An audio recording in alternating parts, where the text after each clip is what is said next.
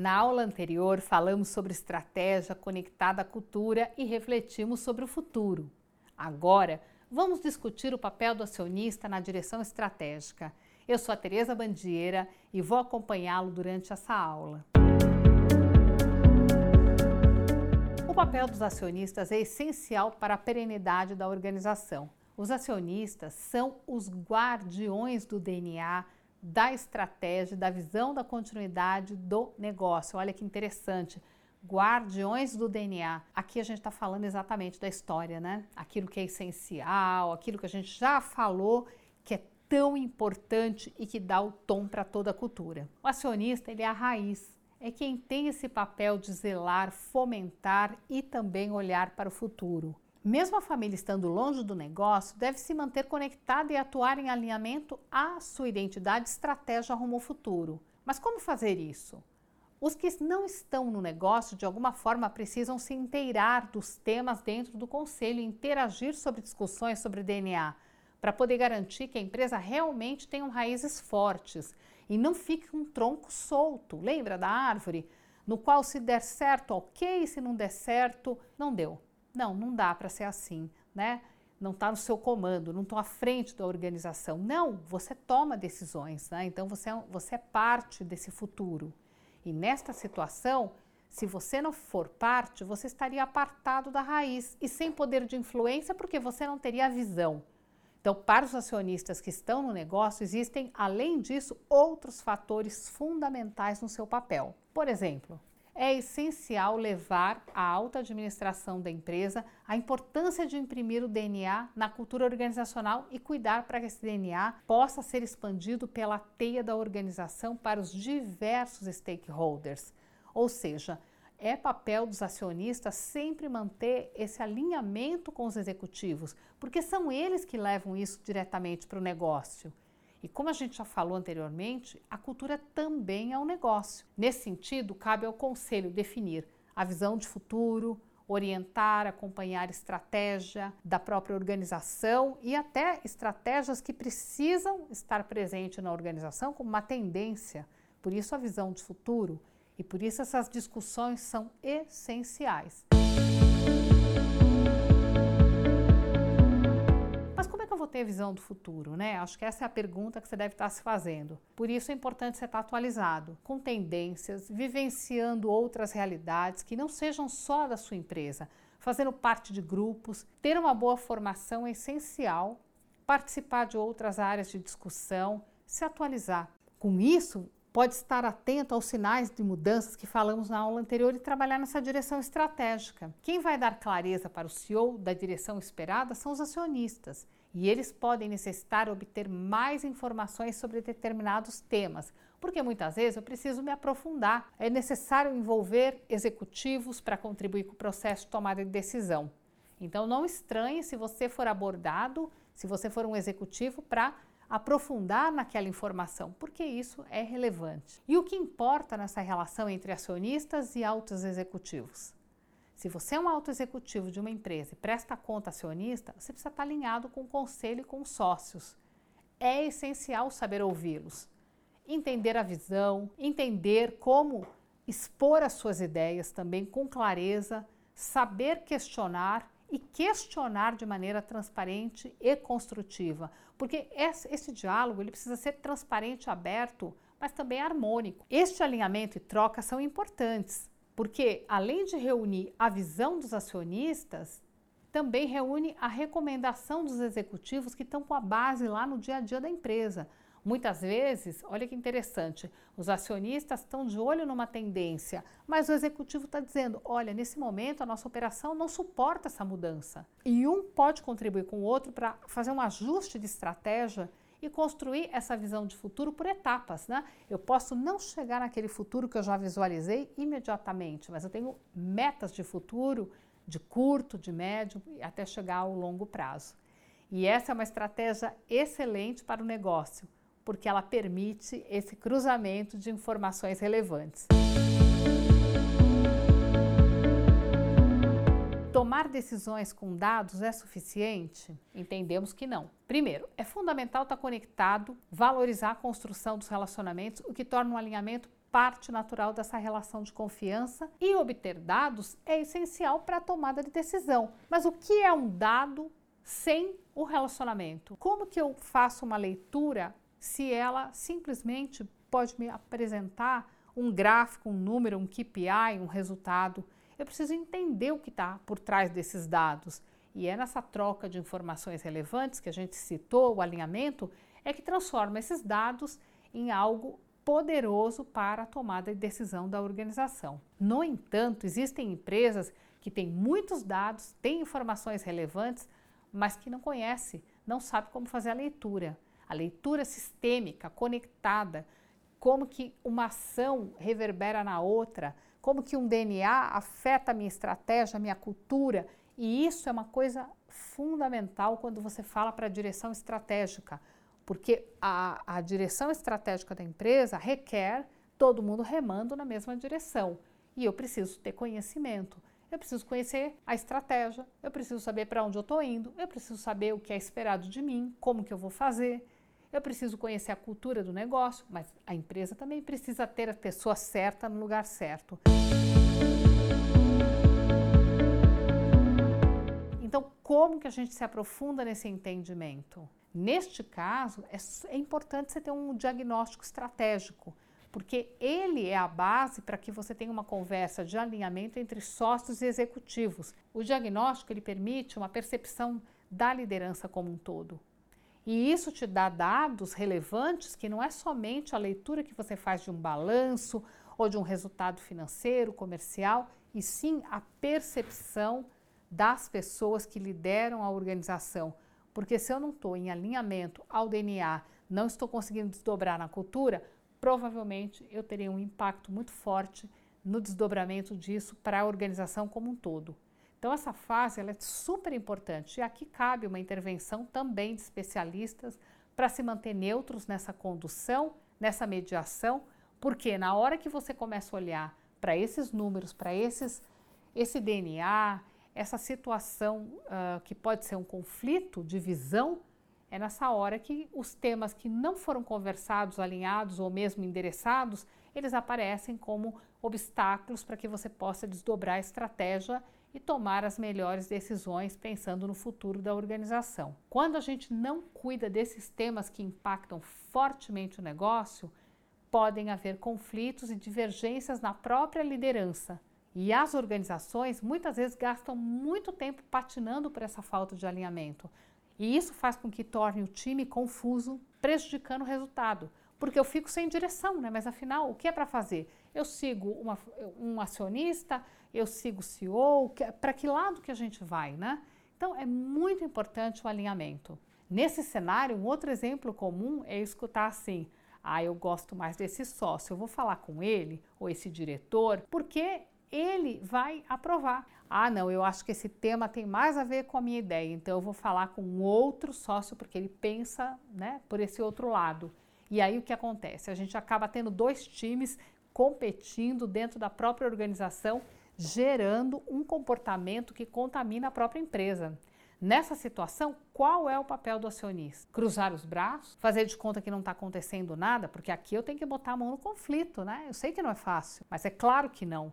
Eu preciso alinhar essa situação, porque se a gente não conversa sobre os assuntos que estão impedindo a fluência e a harmonia da organização, começando do board, o que acontece é que isso vai se desdobrar para toda a liderança. E esse caminho não bem trabalhado, ele vai gerar impacto na continuidade, porque não vai ancorar na cultura. Ou melhor, vai ancorar na cultura o costume ruim. Ah, tá, que é assim, já entendi. Então, quando eu tiver um assunto assim, eu falo com essa pessoa. Ah, esse assunto assim, eu falo com essa. Lembra a infância? Não era assim? A gente queria pedir uma coisa? Bom, isso aqui eu vou pedir para o meu pai.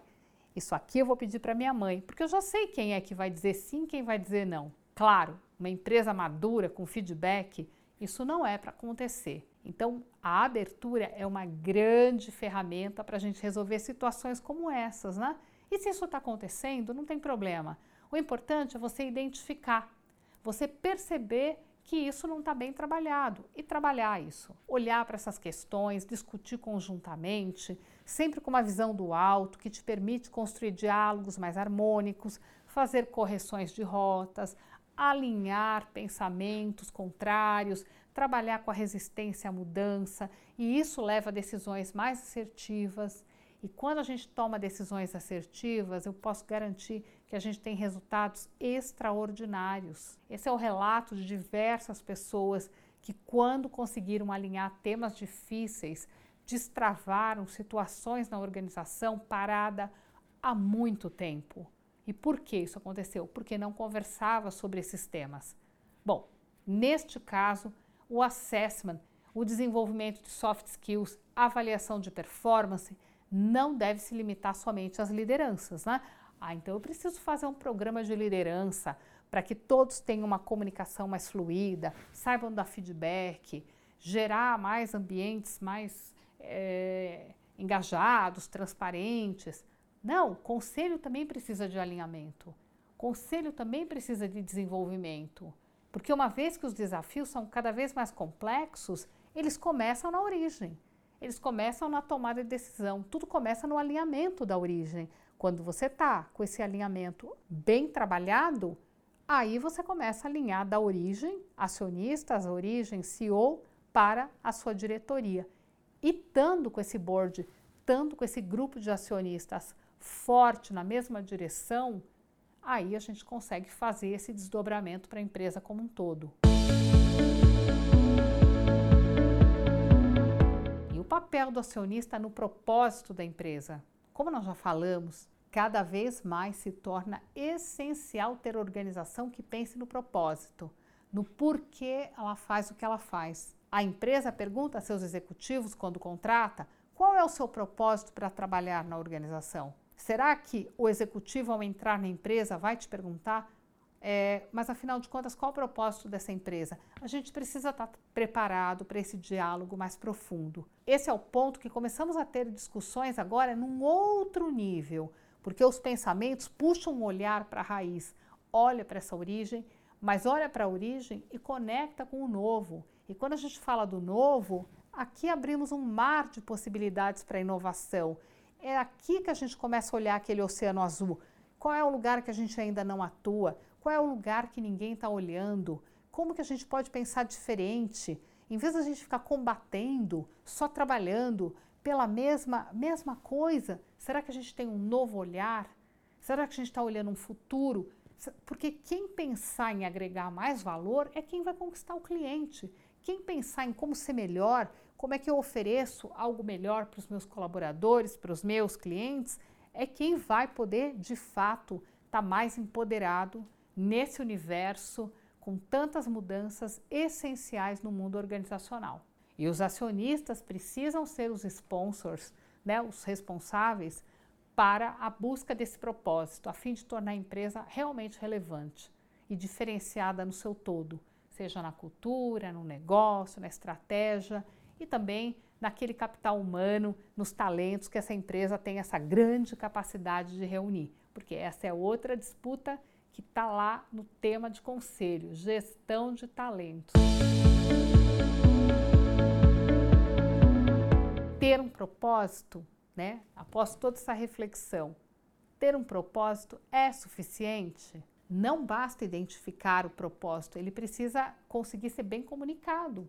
É necessário conseguir comunicar bem, ser percebido pelo mercado, pelos stakeholders, com aquilo que se deseja comunicar. E esse alinhamento vai fortalecer a marca, o engajamento das pessoas com esse sentimento de pertencer a algo maior. É como uma loja.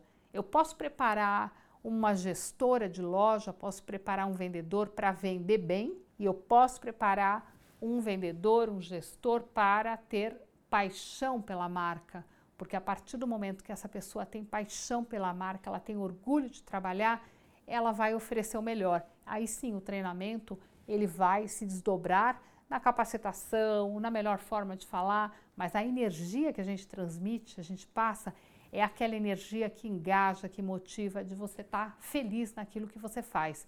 Isso tem muito a ver com essa visão futurista e que já é uma realidade, que é a visão de comunidade que cada vez mais a gente está engajado com o pensamento da comunidade, fazer parte, pertencer.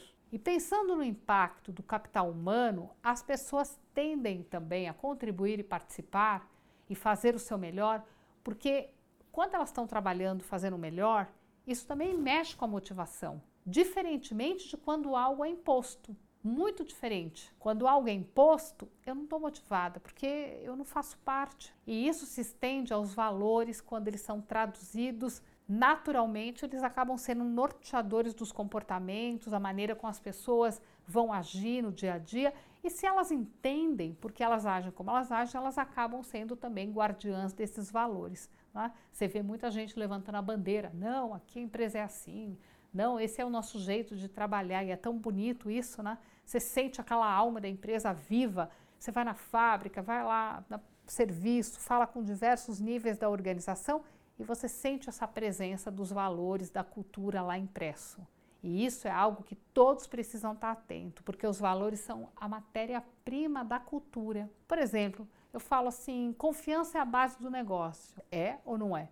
Bom, se isso é, essa discussão ela é importante. E é difícil quantificar quanto capital a gente perde por conta de situações em que esse DNA não está claro. Será que confiança é ou não é a base do nosso negócio? Porque se eu tenho dúvida, eu não sei se eu confio, se eu não confio, se eu devo controlar mais, isso vai influenciar minha decisão. E tudo isso atinge aquilo que a gente já falou dos custos invisíveis, que nem tudo está visível, né? Então pensa em algumas situações. A forma como você trata um funcionário, como você coloca uma ideia, como você contrata, seu modelo mental de remuneração, como é que você vai promover, como é que você vai demitir, a sua forma de negociar, como é que você fecha contrato, será que você pensa no ganha-ganha, será que você quer sempre ganhar, será que você escuta uma ideia, será que a ideia do outro tem valor? Tudo isso está dando o tom de como é que essa cultura funciona, como é que essa empresa opera. Isso está dentro dos valores da organização e estão impressos não só naquilo que está escrito, falado, mas também naquilo que é feito e do, de como as pessoas entendem que a empresa quer e permite que elas se comportem. Mas o que, que isso tem a ver com os acionistas? Tudo que foi falado até agora tem a ver com a continuidade. Se tem a ver com a continuidade, tem tudo a ver com o acionista, né? tem tudo a ver com o comando da empresa. A continuidade tem a ver com a origem, porque eu, para continuar uma semente, né, tudo ser extensão de tudo, como a metodologia da natureza traz, Ramirani, se começa da origem, tudo é extensão de tudo, o que, que acontece? Aqui, aquela semente que é de um determinado fruto, então ela vai ser não só a semente, mas é o tronco, é o galho, a flor, a fruto, tudo faz parte daquele DNA. Ou seja, tem tudo a ver com a origem, né? Porque a maneira que eu começo, ela determina muita coisa. Então é uma discussão de raiz.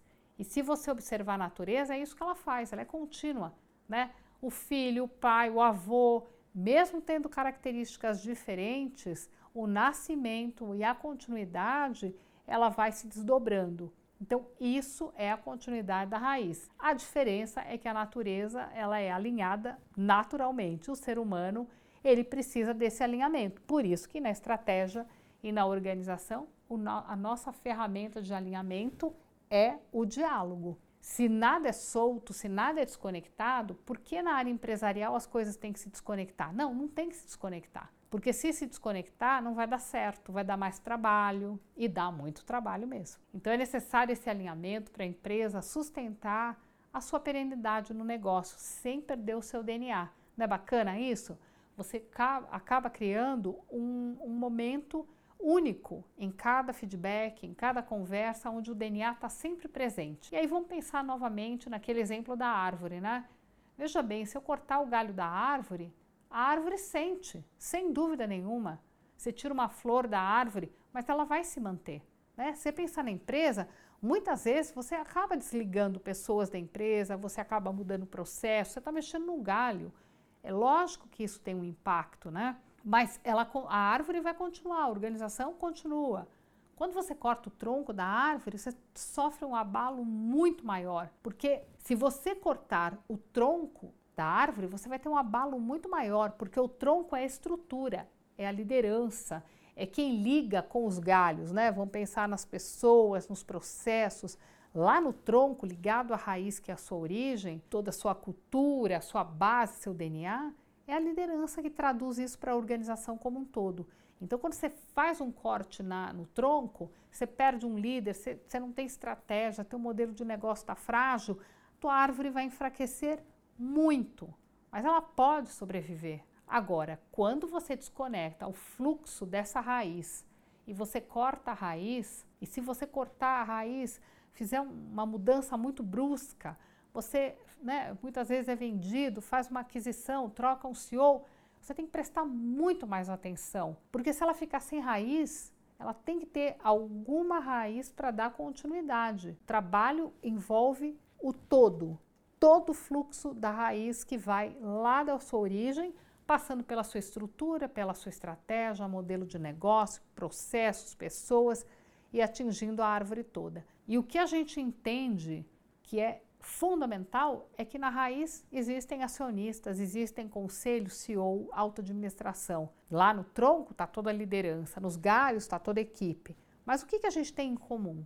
Nas três dimensões dessa árvore que eu citei, pessoas. Então o alinhamento, ele é a chave do alinhamento das relações.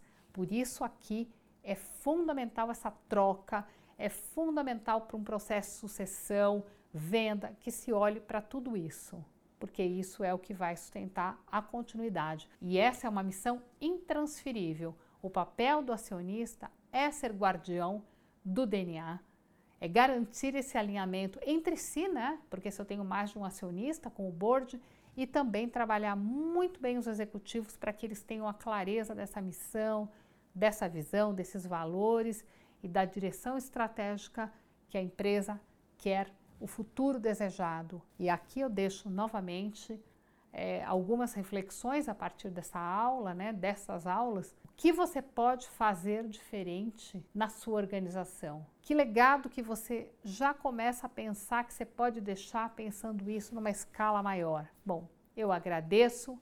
Foi um prazer enorme ser parte desse programa, liderado pela nossa grande parceira, a Hoft Desejo para todos vocês muito sucesso e continuidade.